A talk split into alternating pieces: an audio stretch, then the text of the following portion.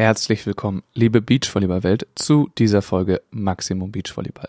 Heute haben wir einen besonderen Gast dabei, denn er ist dreimaliger Olympionik, er ist vierfacher Vize-Europameister, er ist Europameister, er ist mehrfacher World Tour Champion und sein Name, ihr kennt ihn alle, ist Alexander Samoylovs, der Lion King. Er hat wirklich sehr viel Interessantes zu erzählen über seine ganze Karriere, seine vielen Studiengänge und vieles mehr. Ich wünsche euch also ganz viel Spaß mit dieser Episode. Bevor die Folge aber losgeht, ein kleiner Hinweis auf eure Möglichkeiten, diesen Podcast zu unterstützen. Das einfachste, was wirklich jeder machen kann, ist liked bei Instagram, followed bei Instagram. Immer wenn ihr Post von mir seht, einfach einmal drunter kommentieren. Das Ganze ist gut für den Algorithmus und vielleicht entstehen dabei auch spannende Diskussionen. Also das kann wirklich jeder mitmachen auf den sozialen Kanälen. Ähm, einfach interagieren und da teilhaben. Dazu gibt es mittlerweile die Möglichkeit, bei Patreon ein Mitglied zu werden. Für nur drei Euro im Monat bekommt ihr da exklusive Insights aus den Podcasts, Hintergrundinformationen, Hintergrundvideos und zum Beispiel auch die kompletten Video-Episoden von diesem Podcast. Also auf Patreon ganz einfach zu unterstützen. An dieser Stelle auch direkt der versprochene Shoutout an Susi, an Daniel und an Andreas, die schon Patreon-Mitglieder geworden sind wem eine Mitgliedschaft zu viel ist, wer vielleicht gar keine Hintergrundinformationen bekommen möchte, kann auch ganz einfach bei PayPal unterstützen. Den Link zu all diesen Dingen findet ihr in den Show Notes. In diesem Sinne wünsche ich euch ganz viel Spaß mit der Episode. Well, good morning and uh, welcome, Alexander Samoilovs. How are you? Hello, I'm good. Thank you. Um, maybe tell us uh, for the start, like, where are you? What you doing right now? Yeah, actually, I'm on my way to Philippines to play um, Pro Tour Challenger in uh, Nuvali, and currently I'm in connection my connection flight in Dubai. So uh, you caught me in Dubai when at uh, my friend's place, and uh, I have flight in uh, six hours. I have flight to Philippines, but uh, after this interview, I will go to the beach, practice, and then so it's fun. Yeah, so I arrived today in the morning, then practice in Dubai, and then in the evening fly to Philippines. That's a very good uh, place to have friends in as well, and a nice layover it sounds. Uh, so there's that's the last uh, last challenger event this year, right? Uh, yes, it's the last tournament of the year, uh, the last tournament of all. So it was the last uh, elite in this week in Joao Pessoa. there'll be next week is in in Philippines uh, Challenger, and then I think World Tour final in Doha. Yeah, right. Is that the same at the same time? I think so, right? No, it's a week after. Oh, week after. So yeah, finals for Challenger is on third, and uh, World Tour finals. Oh, maybe no. I, am not sure actually. You should know better. I think it's at the same time, but yeah, at the same time because the next week we play King of the Court after. Uh, no, I think the finals is uh, World Tour finals is on 10th. Yeah. So a week after after the Philippines, it's World Tour finals, and then another week is uh, uh, King of the Court finals in Doha, the same location in the Aspire Zone where World Tour finals will be. Oh yeah, that that makes sense. But I I guess you uh, didn't qualify this year for the for the finals. Uh, unfortunately, not. Only ten teams, and we are not uh, between them. Yeah, and uh, just for the record, it's called Pro Tour Finals now. I always I, I, make the same mistake as well, but it's it's not the world tour anymore. yeah. well, but don't say it anymore. Right now, right now it's not it's not. world tour finals. Yeah, we, we, will see next year what's gonna what's going to happen. We will. Uh, and you go to Philippines, and you are playing with your brother. Yes. So uh, Smedin's retired, and uh, we announced that we are not going to play together uh, after Latvian Championship, and then we played our last international tournament, uh, King of Court Royal Championship in um, Rotterdam in September. And after it, I partnered with my brother. I partnered with my brother. We played first tournament we played in Bibione Beach Volley Marathon. If you maybe know, it's a legendary tournament yeah. where like mostly for amateurs, and it was crazy, like 800 teams. We played 15 games in two days so it was our like first uh, tournament together. And then uh, we played futures in mallorca end of october. We got uh, silver. So it was best result of my brother and his career. And uh, then we went straight from mallorca. We went to uh, china. We played challenger in china. We made it to the main draw, and then we made uh, we won in the pool one match, and we got in the top ten. It was another best result of my brother. So we are just building building new team. Uh, you have this uh, uh, Sam Square. You know, uh, we had before Sam Smee. Yeah Samuel Smedins. Now we have Sam Square. So like uh, like German will understand like uh, pony pony wash pony Yeah. wash like uh, We got the same. quad, quadrat. So it will be Samuelos quadrat. Very good. And what's the what's the plan uh, with your brother? Are you, you like really teamed up for uh, upcoming seasons, or are you just pulling him onto the onto the pro tour? No, like uh, as always in my career, if I pick a partner, I, I, in my career I played only with three partners. I played uh, six years with Plavins, then I played uh, four years with Sorokins. With Plavins, I played six years. We made it to Beijing. With uh, Sorokins, I played four years. We made it to London Olympics, and then uh, with Smedins, I played eleven years. We played in Rio. We were a little bit um, just one game away from Tokyo, and now I partner with my brother uh, with a goal to try to make it to Paris. For sure, we can't make it through the world ranking, but uh, still there is Continental Cup, and um, we have now pretty good two teams from Latvia that can play for Continental Cup, represent Latvia, and we will push maximum. We will prepare in this winter just to get ready for uh, Continental Cup. Oh wow! And your partner is uh, like your brother. He's a blocker, right? He's not a blocker. He used he used to play as a blocker with his last partner with Plavins, but they actually didn't play like normal because uh, first training camp uh, Plavins got injured with his knee, and then one and a half year he was struggled. He was recovering from knee surgery, pretty serious one, and. Uh, that's why. But before, my pro- uh, my brother played with two previous partners. He was playing defense, and on the underage, he was blocking because he's tall. He's 202, but he's not really good at blocking. Uh, he's much better in defense, but you know when when you're 202, then most of the coaches want Yeah. to put you play blocking, and and that's why. But uh, actually, it's very comfortable with my brother because uh, first of all, we grew up together. We had the same school, the same understanding of the game, and he's left-handed, the same as uh, Smedins. He can jump set. He can play combination volleyball. He can attack on two. He can jump serve. So, and we are both split blocking. So actually, I have the same. It's very, very comfortable for me. I don't need to adapt a lot because it's actually the same, the same position. I just got upgraded. I get a partner who is 12 centimeters taller and 10 years younger Then Smedins, or then you. than Smedins. Yeah, a little bit less experience, but uh, hopefully we can um, improve it. Uh, that's why we play. We try to play all tournaments this year, just to get more understanding what we need to work on in the off season, and then six months in off season, just go and work hard, prepare, go to training camps and sparring, uh, sparrings with other teams, just to get ready for the next season. And you've been like split blocking with uh, Smedins too, right? For the 11 years you played together. Uh, it's, Yes. it's not many teams that do this on the pro tour. There never have been many teams. And especially like from Germany, there's never been any team that doesn't have a big, big blocker and a small, uh, fast defender.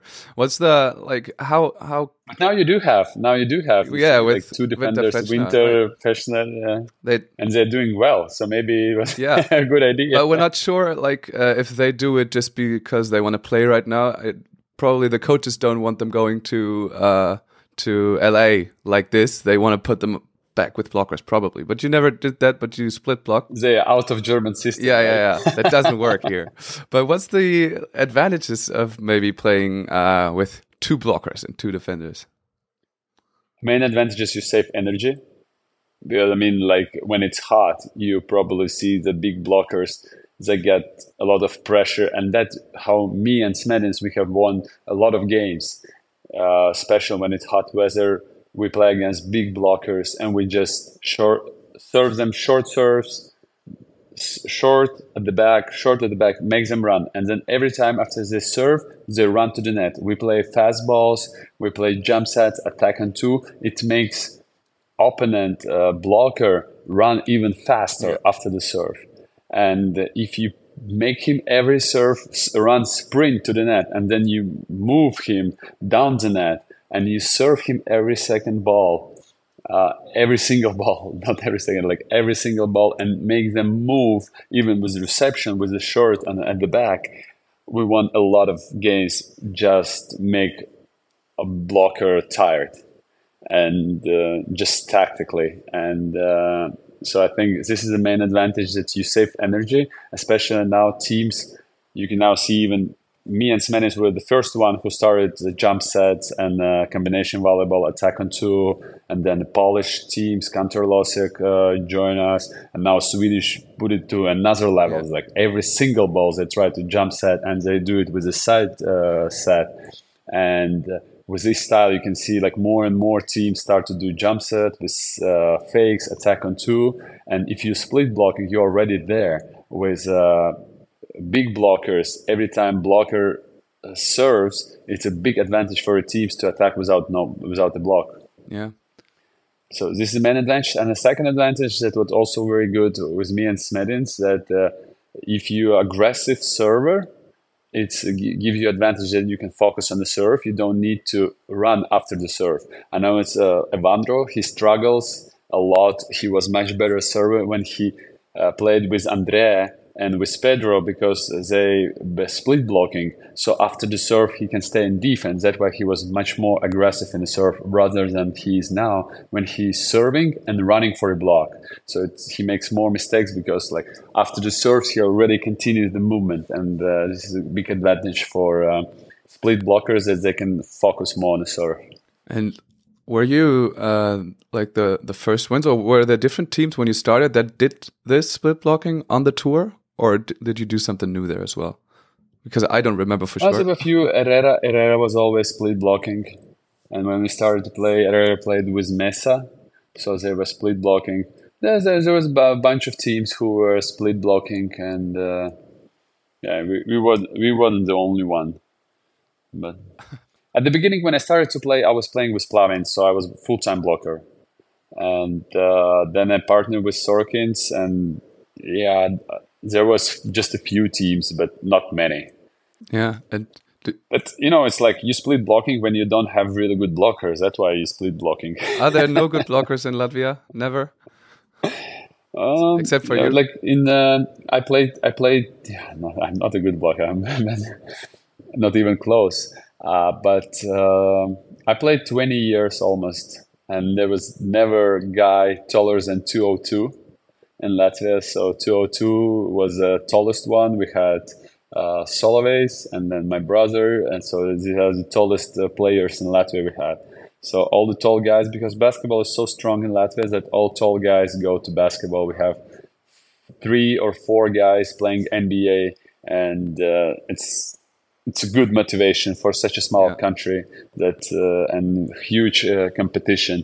That when you have big go, uh, big guy in the school, coaches from basketball just come and uh, grab them and we're suffering so we need to be more competitive yeah did you ever try to basketball. did you ever try to uh, or your federation because in germany they did this once that they had a like a clinic or a workshop or something to get uh, tall people from other sports to convert to to volleyball but it's, it's I think it's not my job. I, uh, I do my job, and I, I think I do it pretty well. So I think there's uh, other people who should do their jobs. So and uh, I think it's a uh, school and uh, all this volleyball um, underage uh, classes, coaches, school directors, federation. I think it's their job to convince new people. I can I bring new people in the sport by motivating them with uh, by my results and uh, and I think I can't be everywhere.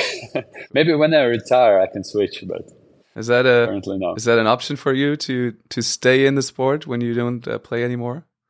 Oh, for sure, I will stay. I love beach volleyball. Even after 20 years professional careers, 19 full seasons. So next season will be my 20th season wow. on a world tour and draw tour.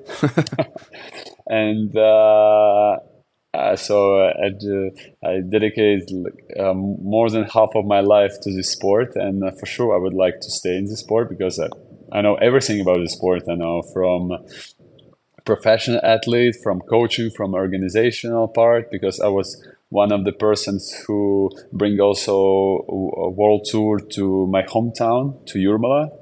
We were like three people who had this idea to create a world tour in Jurmala, and uh, we started it. Also, I'm organizing. If you know, I'm organizing camps. I'm organizing Beachbox camps all around the world. Uh, last month we had in Mallorca with uh, 650 people from uh, 35 different countries. And uh, yeah, so it's uh, pretty big. So I know also how to organize uh, beach volleyball events, how organize beach volleyball tournaments, and I've been in uh, in the program of beach volleyball for many many years. I grew up from underage till Olympics, and I've been on different levels of beach volleyball, so I know a lot about the sport. So for sure, it will be very stupid to just ruin this knowledge and not to stay and not to help our sport grow. But uh, we will see. Yeah. right now, I see myself uh, still on volleyball court as a professional athlete. Yeah, at least uh, until the next Olympics, and then we'll see. Or do you have plans for after? yeah, we will see. No, right now I'm just focusing on my uh, first plan. Then, then we will see that makes sense. Yeah, yeah. With uh, with beach, beach box camps, I always wondered because uh, I can't speak Latvian, of course. Um, how far into it, or are you? Are uh, what what is your role? Because I see you like, probably the head coach, but uh, I don't grasp how much work it is you do there. Uh, really. I mean, like it's my project. We are two people who own this project, so, yeah, so. I'm. Uh, yeah, we uh, we are two partners. Um, Renner is my partner. He is more responsible on uh, of, uh, business part. I'm more responsible on sport part, and uh, and for sure we do everything. Uh, us two, we organize starting from social media till contacts with uh, municipality, with all our students and coaches, and yeah, that's how it is. And you still like you coach as well in your camps? Uh, not in a big camp. In Mallorca, I just have no chance because it's too much organi- or organized stuff. But in the smaller camps, uh, uh, I do coach. And uh, because I do also uh, educational reels in my Instagram. And uh, so I have a lot of experience and I try to share it also with my students, with my participants. And our next camp will be in Vietnam in New Year Eve so all your uh, followers are very welcome because probably your people uh, like uh, beach, uh, your followers like beach volleyball. So we do New Year camp in uh, Vietnam. We, have pretty a lot of people from Germany in Mallorca as well. And uh, last year we did New Year in Bali. And yeah, so we travel around the world. this May we did in Punta Cana probably next uh, spring we will do in Miami. We will try to do it uh, at the same time with King of a Court Miami tournament. So we will see. Still waiting confirmation from them. That sounds pretty good. Yeah, sure. I, I will put the link in the uh, in the show notes as well to uh, for the people to see. And it's also many of the European or especially the German camp uh, organizations. They don't go that far. They don't go to Miami or Vietnam. They stay in Europe usually. So that's uh, that's a good upside. Yeah, but it's uh, like also Walkenhorst. Alex asked me like because we're in a good, very good relationship with him. He was many years. He was coming uh, with Windscheif to our camp in Egypt, and then he went uh, two years. He was also with came with uh, Sven Winter to our camp in uh, Egypt and uh, that were like in very good relationship. And he asked like why you go this all this uh, exotic destination? I said like because i like to travel. I like to see this destination. So probably all my students they would like to see this destination as well.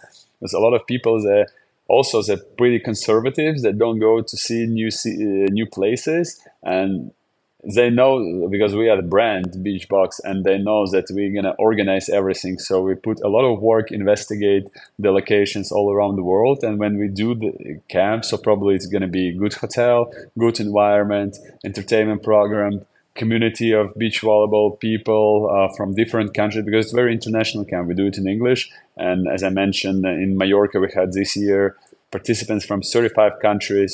So in smaller camps, it's less, but still, it's like 20 countries at least. And uh, smaller camps, they are more cozy, so you spend time all together. And this year, and we also like uh, what is the concept also of my camps like all the coaches of uh, in my camps they're world tour players world tour medalists olympians and coaches of world tour players and olympians so this is the concept and uh, this year we will have um, in, in vietnam we will have uh, luini from netherlands uh, european vice uh, this year european vice champion as a coach, and uh, also we have national team player um, Jude Garcia from Philippines. Like closer, but he's uh, number one team from Philippines, and it's also like we always bring top top players. Boerman, Stefan Boerman, he was a coach in um, in Mallorca. Alvaro Filho, Olympian from uh, Tokyo. Uh, he was Brazilian. He was also coach in Mallorca. So we bring a lot of top players as the coaches. Um, it's also for our participants also a chance to get to know players because most of the time they say, "Oh, I saw him on, only on on the screen and a competition. He felt so arrogant, but actually he's so nice. He's so such a good person." So yeah, that's the way. Yeah, that's very nice. That's not many camps that uh, that have the chance to do that. That's like your uh, unique uh, chance because you're a player to to have all these people and to get to them. Um, but like how do you have time for all of this? It sounds like you have a 30 hour day.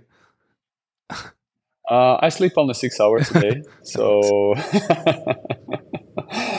no, but actually, like I was pretty active all my life. I, uh, I was always studying, I was going different classes, I was always doing two sports at the same time.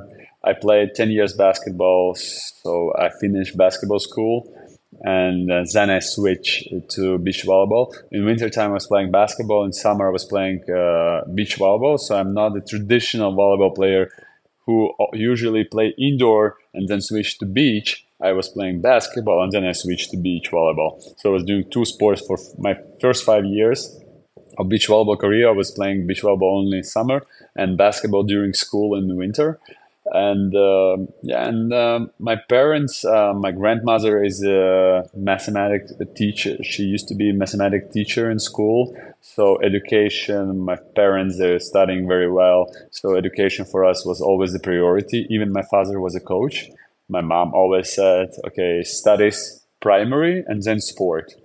And uh, actually, it's uh, it's a destiny how I become professional athlete because I was planning to go study medicine I um, in the last year in school, I was going every year, every day, four hours uh, to medical school, to uh, like pre- preschool, pre-university preparation and classes, like four times a week, uh, four hours. So 16 hours every week uh, preparing for uh, to uh, get in the university. And then I, after I finished my school, I passed exams and I got a scholarship uh, and my mom called me, and I went to my first under 20 European Championship. My mom called and said, like, "Oh, I'm so happy you got a scholarship to this medical school, like it's most prestigious in Latvia." And uh, and they said, like, "What are we gonna do?" And I said, "Okay, mom, if we win under 20." Then we will be in the Olympic programs. They put uh, only winners of underage. They put an Olympic program. You get some funds uh, from Olympic team uh, support. And I said, okay, I'm gonna try one year to play professionally. And we went there. Uh, we won. We beat Uman uh, Kaczmarek yeah. in the German team in in the final, and uh, it was a long time ago. and uh, yeah, and that I said uh, that's how I tried one more year, uh, one year to play professionally. So I didn't go to medical school, and then next year we won uh, under twenty one world championship with Florence. So they got extended for one more year. Then next year we won under uh, 23. We were extended for one more year, and then we qualified to Beijing. And that's how I didn't become a doctor. I became a professional athlete. So it's kind of destiny, I think. And did you then uh, do no no studies at all? No no other degree? and Just focus on sport completely? I have uh, four highest educations. I have uh, then I switch. Yeah, I I had a degree in banking systems I have master degree in finance. I have degree in law, and this year I finish uh, uh, sport management and volleyball head coach, beach volleyball head coach. Like um, again, how do we have time for all this? But yeah, you told me before. Just don't sleep. I mean, like it's all about. I mean, it's all about planning, right? You have uh, seven days a week. You have twenty four hours a day, and it's uh, all about planning. So you plan. Okay, so four hours I spent uh, being as a professional athlete practicing. Then like one hour I spend on social media uh, two hours I spend on studies, and one hour I spend on uh, working in the office uh, for the camps. House, and then like four hours you uh, spend with your family, with your kids, and it's all about planning. Sounds plan, easy, and then you do. Sounds easy, yeah, but not uh, easy to plan. But sometimes it's really hard to st- uh, stick with your plan, especially with when you're tired and you just want to stay on the sofa in social media scrolling and but yeah it's all about planning. Yeah, but for sure you do these degrees uh, with online university somehow? No. No like really? first three i was present. Oh wow. But uh, the good thing is was my father is my coach. So he's interested always he was always interested in uh, that i get uh, a degree so all my studies were uh, all my training camps were organized a way that I can finish all my exams. And the good thing that university was always very helpful. So they always allow me. So winter session in January, I was passing from September till uh, January. I was studying in university. Uh, my trainings were always uh, according to my studies. So if I have school yeah. till four, so probably practice will be at five till seven and then in the morning I go to the gym before my classes. And uh, so it was very easy because to organize uh, because my father is a head coach, so he, I can agree with him. Okay, so let's put a schedule, and then uh, my partner was just on uh, adapting. And uh, so and university was always helpful. They said, okay, so you do winter uh, winter session together with all the class, but summer session I was doing not in May. I was doing in September when my season was over before like previous years uh, like most of the time season was over in september now in last five years they extended it so it's never ending yeah. season before it's like september was over and then next uh, and tournament started maybe in february march it was asia now they extended with uh, in la- but it's happened only in the last five years when they start to do tournaments in uh, November, in December, in October, and it's now it's never ending season. Like last year, first tournament, uh, last tournament of a season ended, and next week, first tournament of new season started. So it was pretty fun and not fun for uh, professional athletes because you have no time to rest, no time to uh, fix all your injuries and uh, to start preparation for a new season. Yeah, I think now you have to regulate yourself and, and build your own season right? You have to not play the tournaments at the end or the beginning. Yeah, you not now players uh, skip tournaments just to get ready for a new season. Yeah, sure. Uh, but now these, I, I, didn't look into the um, tournaments that are right now. Last year it was the the late tournaments that were not so packed with uh, with very good teams. Is it the same right now? Same, same. A little bit different because it's uh, Olympic qualification already that's why uh, like uh, a lot of teams take it more seriously especially teams who are fighting for a country spot so you're probably going to expect uh, teams who are fighting for a country spot netherlands uh, usa uh, brazil so all these teams probably they, they will use a chance uh, end of the season when it's not that strong to go and get some points and also teams who are very close to the elite but are out of elite, yeah. so they will try to go to this tournament and play. Yeah, but good for you, I guess, if it's not that packed uh, to, to play these ones now. Um, do you like you did this for 19 years, 20 years, maybe? Uh, do you still do the same amount of training, the same ways of training that you did for the last uh, few years, or does it change with getting older? Do you have to do less training or more training, maybe? No, for sure, I do different. I don't do more, but I try to do it more clever because I'm uh, like when you're young, you just go. You're first at the beach, last uh, who leaves the beach. You're just uh, doing a crazy amount of work, and uh, now, uh, like I understand, I, I get tired faster, so I need to.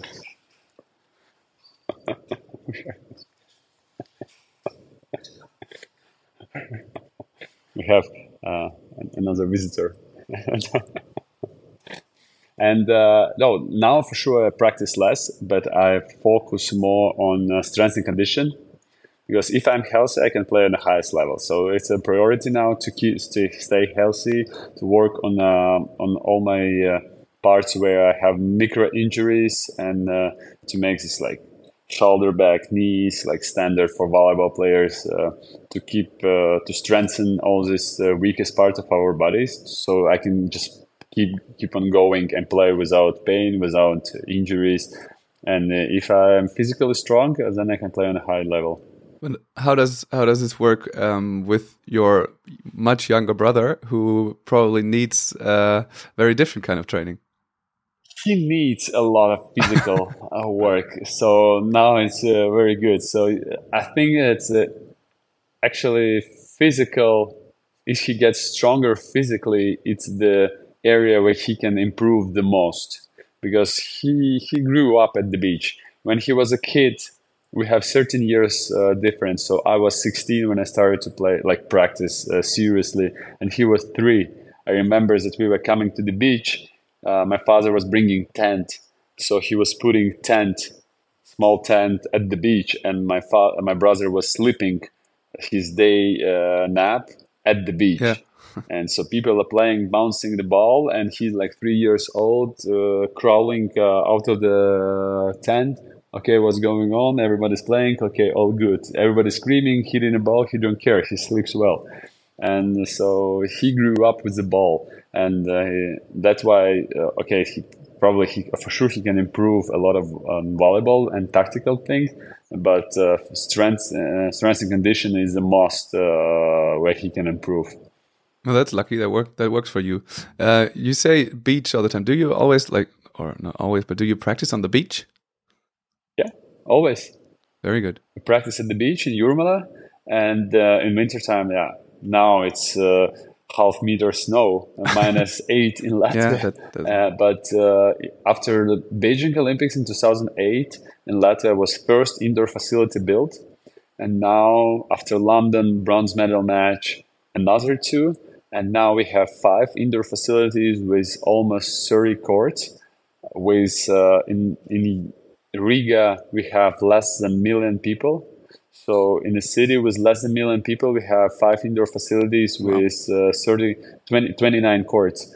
And, and three indoor facilities, there's uh, schools for kids with like from 80 till 140 uh, kids in school. So we have a lot of kids that are playing uh, beach volleyball uh, on daily basis, like all year round. So it's not like before people coming from beach, uh, from indoor, they were playing beach volleyball in summer so now we have uh, kids that are 360 days a year. They have even now indoor. We play Latvian Championship indoors for beach volleyball. They like yesterday. I wanted to go practice in a place where I practice in Beachbox, and uh, the owner said, oh, "No, sorry, you can't come today because we have uh, Latvian uh, kids uh, championship." uh, in beach volleyball. So they have a championship like on Saturday, Sundays. They all year round they play. So it's it's really good. So in yeah, we practice in wintertime. We practice in, in, in these indoor facilities. Um, I was in Australia last year at the end of the year, like pretty much one year ago, and uh, the men's team they train in Adelaide, right? And there's it's right on the coast. It has a big beach as well, and they always train. Mm -hmm at their facility that's like a kilometer from the beach uh, because they I don't know they can control the the environment a little better. Could you imagine doing that?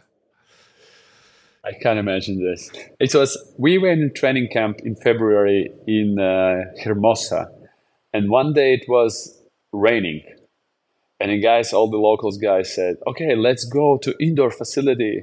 and pay $150 for a two hour practice and just play. I said like, we flew all from Europe here on the Atlantic not to practice again in indoor facility. Like just a little rain, it's still warm. Just let's practice outside. Okay, you rain when it's raining during competition. You always play. So what do you mean? Like if it's a little rain, you you don't you don't practice. so it was fun, yes, to hear this from them. Yeah. Yeah, we, we Germans uh, usually also tend to not train at the beach for some reason, although we have a lot of beach. But you don't have a lot of beach. We do in, uh, in the cities. In the cities now, yeah, right. Most of the players come from. Yeah, but they they move anyways, so they they don't train where they come from. Usually, they have to go to some kind of central place, which is now in Hamburg, which doesn't have beach. But mm -hmm. you could put it there where a beach is, um, but they don't. So we they fly somewhere else to to train at the beach. Um, we've seen, like you, you told us a lot about them as well. We've seen a lot of Latvian very good beach volleyball players. We still have, you still have a very good women's team. You, you have a lot of uh, Olympics with you there. How come that beach volleyball works in Latvia like that? It's a small country. To my father. so actually, my father was uh, he's like a real fanatic of beach volleyball. He can play volleyball all day, uh, like 24 7 uh, talk about beach volleyball and he he's the guy who made uh, beach volleyball in our country he was the first one he was the first latvian champion um, back in 90s he seven years he won latvian championship he was a guy who was bringing indoor players to the beach to play uh, beach volleyball and to play latvian championship in beach volleyball and then when me and Plavins we partners, we were both 18 years old, and he said we like in one year they're gonna be at uh, Athens. We can't make it, but in five years to Beijing we should go. I said okay, but for us was if you can imagine, we said like we should go to Olympics, but before our best male team couldn't even reach main draw. They played 17 tournaments, and in 17 tournaments they never qualified to the main oh, draw. Wow so that that was the level. And then uh, my my father comes and says we need to go to Olympics.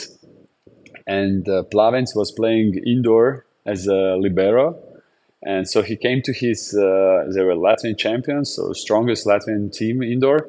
And he came to the practice, and in changing room he said, uh, Samoilov senior said that we need to qualify to Beijing, and said like, and all the team started to laugh because uh, nobody believed this is possible. And then in five years, we were the youngest team in beach volleyball history who qualified to Olympics. We are both 23 years old.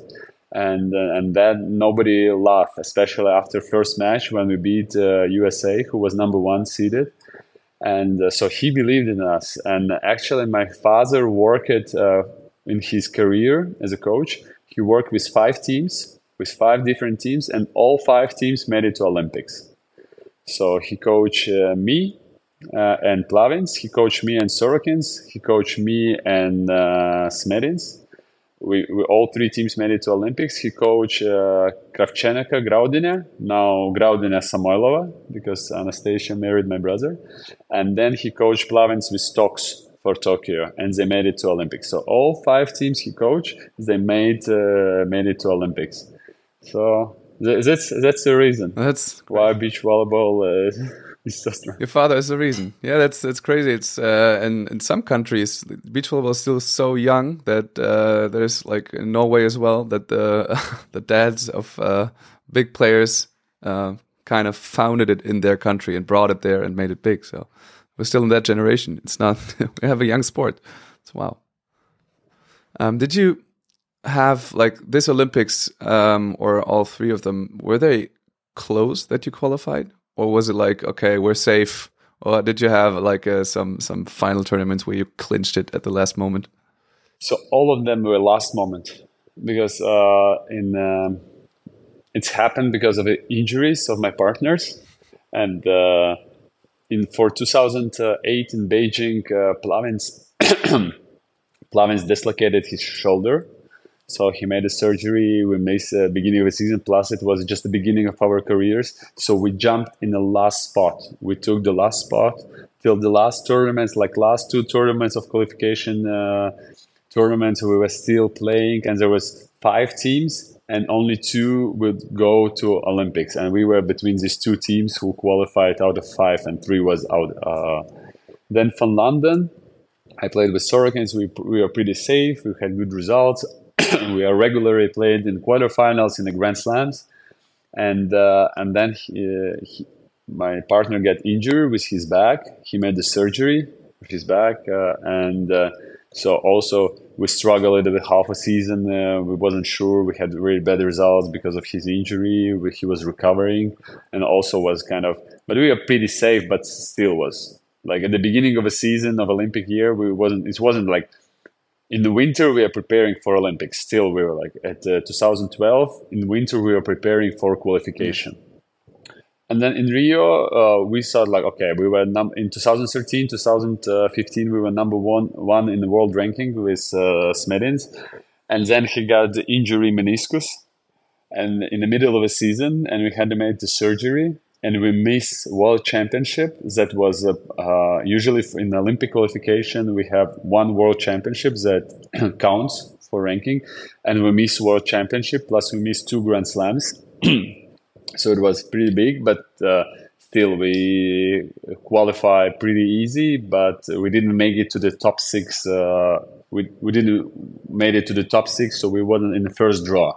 We still had uh, we were in the second second draw, and in Tokyo we missed uh, one game, sixty points. Like in the whole uh, season, one extra game, uh, one more quarterfinal or medal, uh, and we missed one uh, one spot. And we had the last uh, two tournaments. We played. We lost to, to, Poland, and then we lost to Italy. When we, if we win, we go to Olympics. So it was pretty emotional moments in uh, in my career. I can imagine. Wow. But yeah, I can't. It can't always work with a with a last minute one. it had to happen uh, one time that it does. Uh, this is what all sport about. Sport is about emotion, and if you have positive, negative emotion, it's emotion, and that's what uh, make you feel alive. So that's why we are doing sport to get emotion. Oh, that's very well said. Um, like you said, you said earlier that you guys pretty much started um, jump setting, playing the ball on two, and uh, playing fastballs outside and stuff like that. Um, now pretty much it starts everyone starts doing it and Partain Benesh and the the Swedes uh, have put it on another level pretty much uh, the Swedes with the jump setting Partain Benesh with the over and two um, why did why did it not stick when you guys started it? why didn't anyone copy or like not so many teams copy you guys because it was very before it was very strict the rule for setting all right yeah any any minimum rotation was considered as a double touch. Now they're not that strict because they want to make it more like indoor, so set a more faster, faster release, and that way they kind of close eyes when it when it's uh, rot- rotates a little bit. Uh, plus, uh, yeah, so it's uh, we had advantage we had uh, winter when our fathers, our uh, uh, coaches, our fathers, Smedins' father and my father, when they partnered together, and our father said, "Okay, so before we were only bump setting." So uh, Plavins and Smedins they won bronze medal in London with bump setting. it's, it's, it's, it's weird, but also Emanuel who was an Olympic champion, and in London he was second. He was also bump setting, so there are still really good players like we see now. Sorum yeah. is a bump setting and playing on the highest level. And uh, and then when we partner, my, my, father said, okay, so we need to first of all we need to learn uh, good uh, quality setting. So every practice, hundreds and hundreds repetition for setting. We were doing with heavy ball for setters, hundred time heavy ball, 100 times regular ball, 100 times heavy ball, 100 times regular, and every practice. So you go and you know, oh, again, I'm going to be setting. And when we, like after one month, we start to feel that our set is perfect. We start to do some combinations set behind, set fast, outside. And then we uh, made perfect set. Uh, we're setting with combination. Then my father said, okay, let's try to do jump set and we started to do jump sets and it started work also better at the beginning it was really tough but then better better and better And then the idea of uh, our structure was that every time you hit without a block. So if you have a perfect pass, then you attack on two without a block. Or if blocker jump on you on the second touch, you do jump set and you set ball outside and then attacker attack without a block. So the perfect condition, every attack you attack without a block.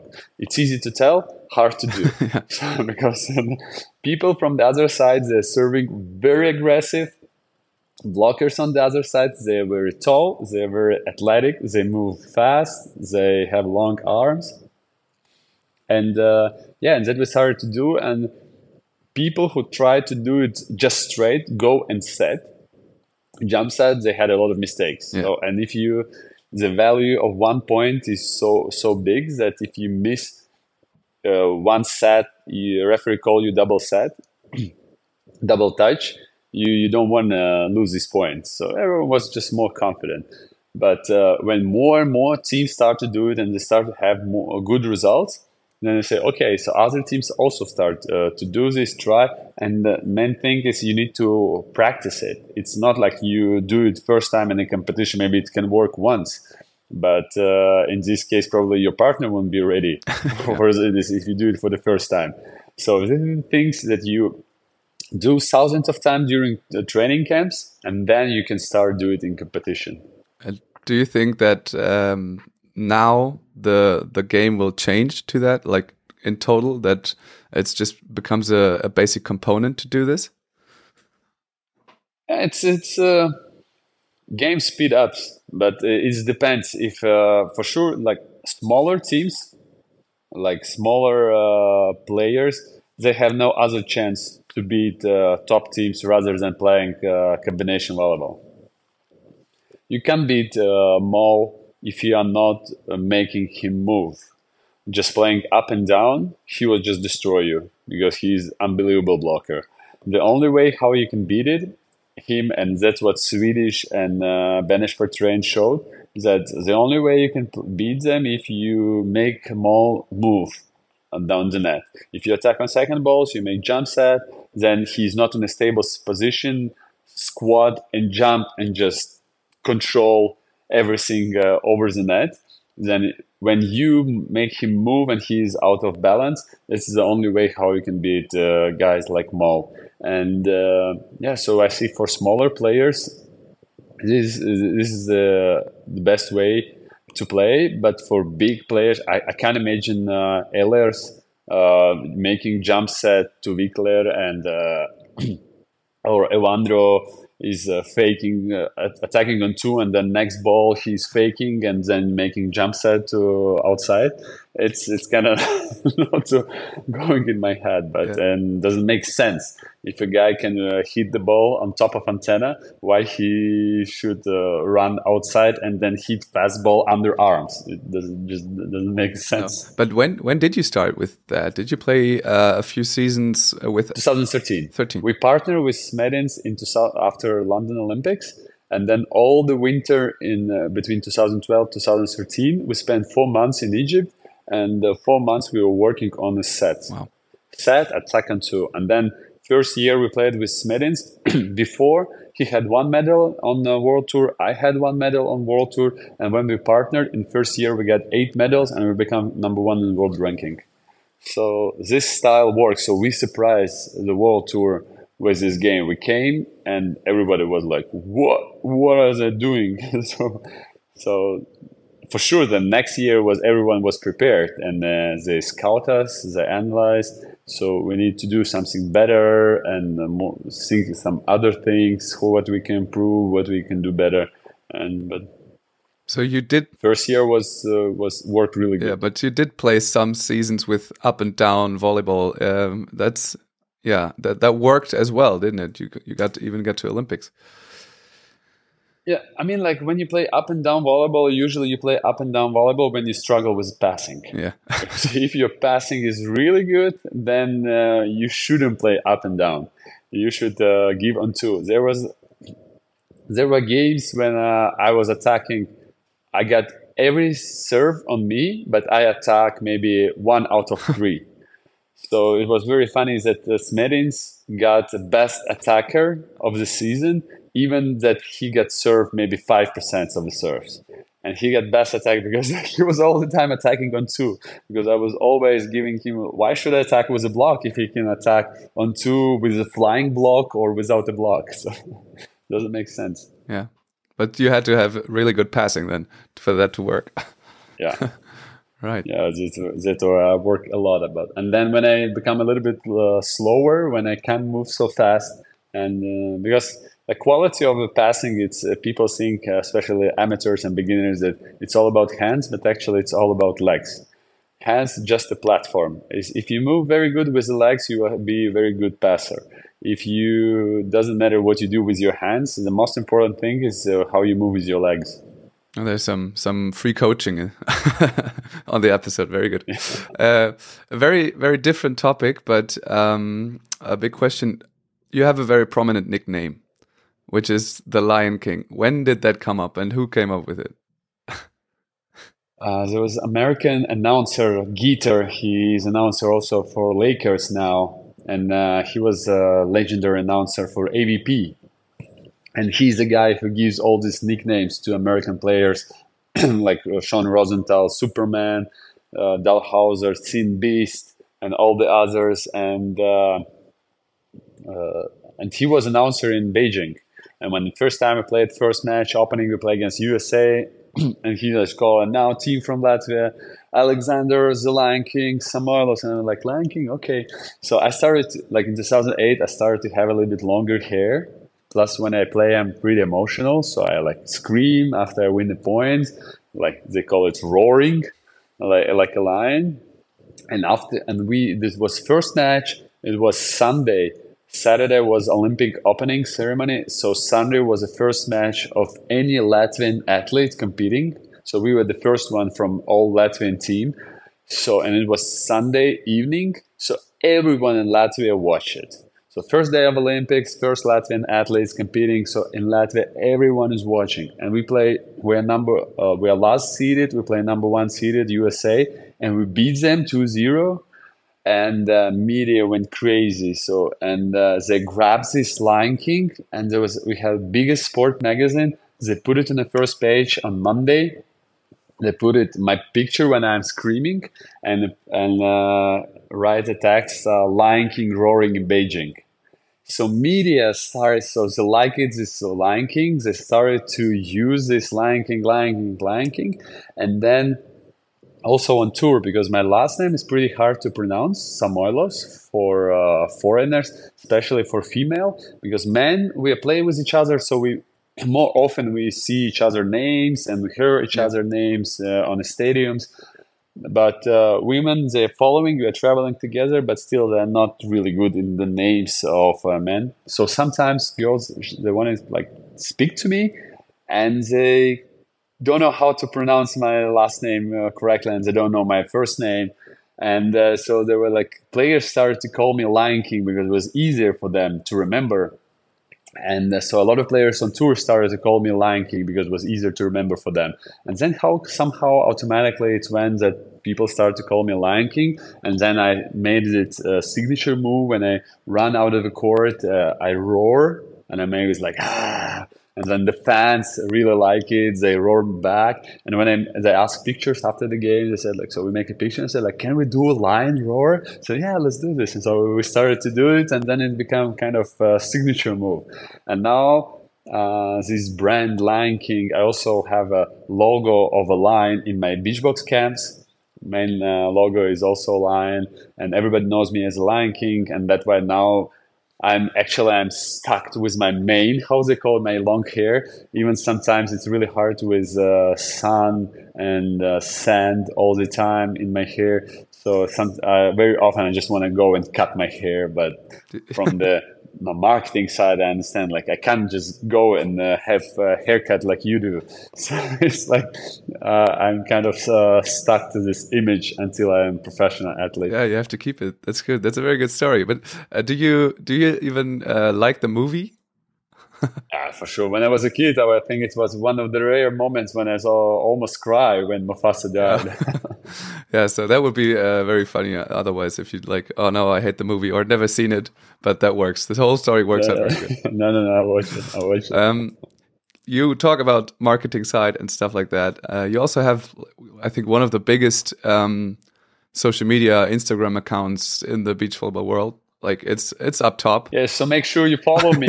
if you if you're not following me, follow me at Samoilovs or just write hashtag Mr. Lion King. And you will find him. Yeah, but when did you start doing social media? And you also told us that you would spend one hour a day working on social media stuff. Maybe uh, when did you figure out that that was maybe So important? I was, uh, yeah, I was always doing social media, and when uh, when I just first appeared, and uh, first of all it was uh, Facebook, then uh, it was uh, Twitter, but on Twitter I was very short period of time, and then Instagram appeared, and then I.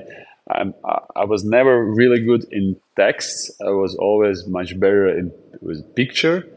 And when Instagram appeared, so I was always posting or posting, but it was kind of uh, showing uh, my past, my competition, my results. And then uh, when Instagram became very popular, I, I realized that nobody cares anymore about, okay, they, they care your result, but they can see it in a FIVB webpage. And uh, so just see the results, it's easier for them, and uh, that's all. And uh, so I said, like, okay, what what kind of content I can make that is uh, brings value uh, value to, to my followers and uh, i'm not so i said okay i was like my already more than 30 years old so i said like i'm not a guy who's like 32 years old will do tiktoks now and some funny videos dancing and trends. So i said okay i keep this to the young guys 18 20 22 years so it's like more organic for them. So like i think it will be more naturally it's uh, because now in uh, what is interesting content uh, on social media it's rather entertaining or educational. So you get to know something new or you get entertained. So i'm not a guy who can make uh, okay i can post sometimes entertaining videos from my games like some funny moments uh, but that's what uh, volleyball world doing now. And uh, so i said okay i will focus on educational. And i started to do educational reels about beach volleyball and it went viral. It went really good. I wasn't even expecting it's going to be uh, so big. And i was the first one who started to do these uh, educational videos in beach volleyball. And they become very popular. People were sharing. And then uh, in one moment i was just realizing that people they come to this we go to the competition and they some or travel around the world and people just regular at the beach. I can be like in hermosa uh, playing with the guys and they come oh you're this guy who make uh, educational reels. They're not coming to me as an uh, olympian and a world tour champion or european champions they come to me as a ah you as a guy who makes these educational videos of beach volleyball. And then that moment i realized so okay so pro- probably my instagram is pretty big if uh, people associate me with uh, educational uh, reels not with my professional career Yeah, and when you when you film them, you sometimes uh, use, of course, you use your uh, training partners. Do they always like to do that? I see sometimes uh, Janis or your brother or someone. Is that fun for them? Yeah, for sure. I, I never did it professionally. So uh, a lot of people ask me like, oh, let's, and also you can imagine how many messages I from influencers I get uh, receive or from people who are filmers and say, okay, we will bring you to another level. We will bring you new followers, better engagement. And I don't need this. I wanted this naturally. I have a context, so it's not natural. If my quality of my video is not that perfect, I film them on on my iPhone, and if they're not perfect, but people see that I do it myself, that it's not a TV crew that organize everything, and then in one moment it becomes so professional that it just uh, loses its uh, heart. It's uh, so I try to do it uh, naturally and explain maybe okay sometimes it's not that professional edited and uh, texts are not so good positioning but uh, i'm also learning and i'm doing this but and for sure i need people who can help me i, I use tripod a lot but to film my videos but uh, like beach volleyball some elements i can't just explain myself and it's hard sometimes to uh, to ask, especially after practice. And Janis, he was always, ah, oh, video again. But uh, Janis understands that uh, thanks to my Instagram account, we keep a lot of sponsors, especially in the COVID time. Uh, we kept uh, most of our sponsors only because of my Instagram account. I was very uh, lucky that I started to, to do it just before COVID. So I grew a lot from 10,000 to 50,000 uh, just before COVID. And then the, all the sponsors, they were so happy with the numbers, with engagement, with the views. So uh, they kept uh, all our contracts, uh, even we wasn't playing on the world tour. Uh, they kept all our contracts because of social media, and then Janis just had no choice. Okay, I do ninety percent of the time, so can you just give five time, five minutes of your time uh, just to film or just give me a few sets or put the block. Uh, yeah. I didn't ask you a lot. but it's, it's, sometimes you can see uh, in Janis' face that he just doesn't like to do it right now. but I know the situation. Janis' face has never changed. People that's why Janis had the nickname Terminator because his face never changed. It doesn't matter. It's uh, first uh, point of a practice of its uh, golden medal uh, uh ball, uh, his face never changed. It's very good. I have I actually only have one more question for you. Um, because it's always it always has been a, a topic somewhere in the comments on Instagram or something because people wonder about your approach your steps with your approach. They wonder if you uh, if you are goofy or uh, something sometimes looks a little bit off. Can you finally explain that to us? What's happening with your approach, so we clear it up one more time? Uh, so first thing is because I came from basketball. So in the basketball, you always jump from if you're right-handed, you jump from left from left leg. So my left leg uh, was originally after 10 years of basketball was much stronger. That's why when I started to play beach volleyball, I felt stronger uh, jump when I was uh, finishing move with the left leg, not with right left, but with left I was putting pressure, main pressure, and then the right was just helping. But uh, every time I was playing fastballs, because when you go, go with left, you jump just uh, jump more up. But uh, every time I play fastballs or I play from uh, I, all my life I played from left side. But if after defense you attack from right side, then I do regular approach. So actually I can do both and uh, it just depends on situation. And uh, Kiraly, uh, famous American uh, volleyball player, is the only player who got uh, one Olympics indoor and beach. Uh, he did the same. He also had approach uh, from depending on the side he's attacking. He did left right or right left. So I'm actually not the unique one. There was players before as well. But uh, yeah, I'm um, standard approach. I'm goofy foot. It's it came from basketball, just natural because my leg was stronger, and that's why I was putting more on my left leg because it was much stronger than the right. Very good. Now we cleared it up for everyone, so no one has to ask ask again about that. Yeah. That's very interesting. So thank you very much for your time uh, on a layover in Dubai, which is uh, that never happened on this podcast before. So very nice. Thank you. Um, on this podcast, it's always that the guest has the last word. So you may direct your words to the audience uh, in a moment. And I say uh, thank you guys for listening. Thank you um, for playing, and much luck in the Philippines. And see you guys next week. Yep, thank you very much. Yeah, and last, my last word would be just uh, keep on moving don't stay uh, in uh, on one place just keep on moving. It doesn't uh, only about sports and for sure do sports but also in uh, all the rest of your careers uh, just keep on moving uh, try new things try to improve and always try to be better than you are yesterday. So always keep on moving and everyone is a champion. You just need to find the spot where you'll be a champion and just keep on developing in this direction that's a very